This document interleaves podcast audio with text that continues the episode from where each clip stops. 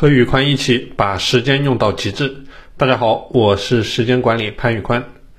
村上春树说过：“我每天在早晨集中工作三四个小时，坐在书案前，将意识仅仅倾泻于正在写的东西，其他的什么都不考虑。”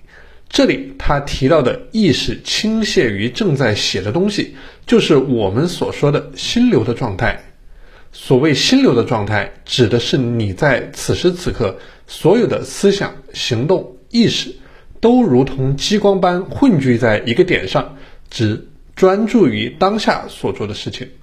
举个反例，很多人在打游戏时，完全陷入进了游戏的世界，忘记了时间的流逝。这也算是一个反面的心流状态的例子。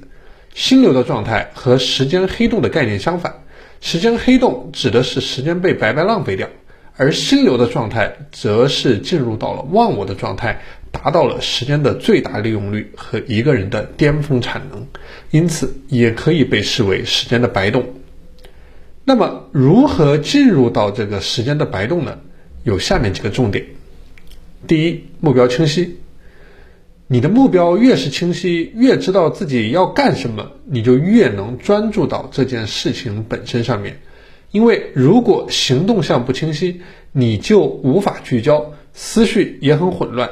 想的东西越多，你就越容易想偏。此外，在一个固定的时间段，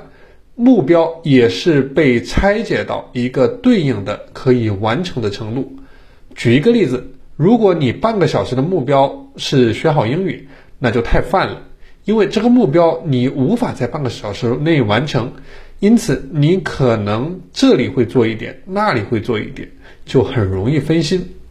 但是如果你这半个小时的目标是背三十个单词，那这样的目标就很清晰，你很容易专注的进入到背单词这件事情上面来。第二，排除外界干扰。进入时间白洞最大的障碍就是来自外部的干扰，比如你想要做一件事时，发现有新的短信，你去查看一下，一会儿又收到一封新的邮件，你又去看一下，这个过程当中，你的思路在不断的被打断，人也永远进入不了专注的状态。你可以这样想。如果把你进入到专注的心流状态，比作你在高速公路上以一百公里每小时的速度在进行狂奔，你每次飞心去做其他的事情，就等于踩急刹车停下来，而你想要再回到一百公里每小时的速度，则需要再次重新加速，浪费的时间和精力可想而知。针对这样的问题。我的建议是创造一个无外界干扰的环境，比如开始做事之前，手机静音，并且放到你够不着的地方，油箱关闭，喝完水，上好厕所，一切准备就绪之后再开始做事。而一旦开始做事了，就只能做这一件事，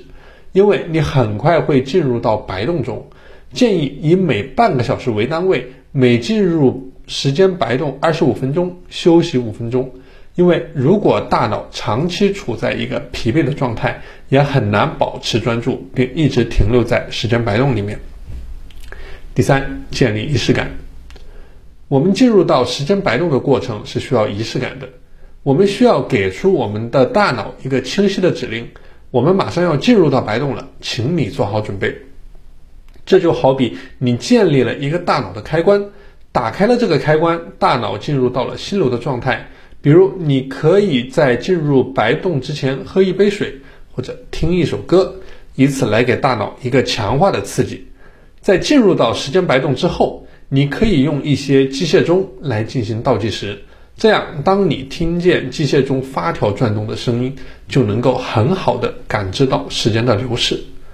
此外，在从时间白洞出来之后，你可以奖励自己一杯咖啡，或者五分钟的休息时间。在休息的时候，你同样需要进行倒计时，防止在休息的时候陷入到时间黑洞当中。参照上面的方法去刻意训练，能够让我们很好的，并且越来越快、越来越频繁的进入到时间白洞中。我们的大脑像肌肉一样，是可以通过刻意训练变得越来越强大的。当一切都形成了记忆和条件反射之后，你也就能够越来越频繁地进入到这样的巅峰状态，去创造超乎寻常的价值和成果。好了，今天的节目就和大家分享到这里，我是时间管理潘宇宽，我们下期节目再见。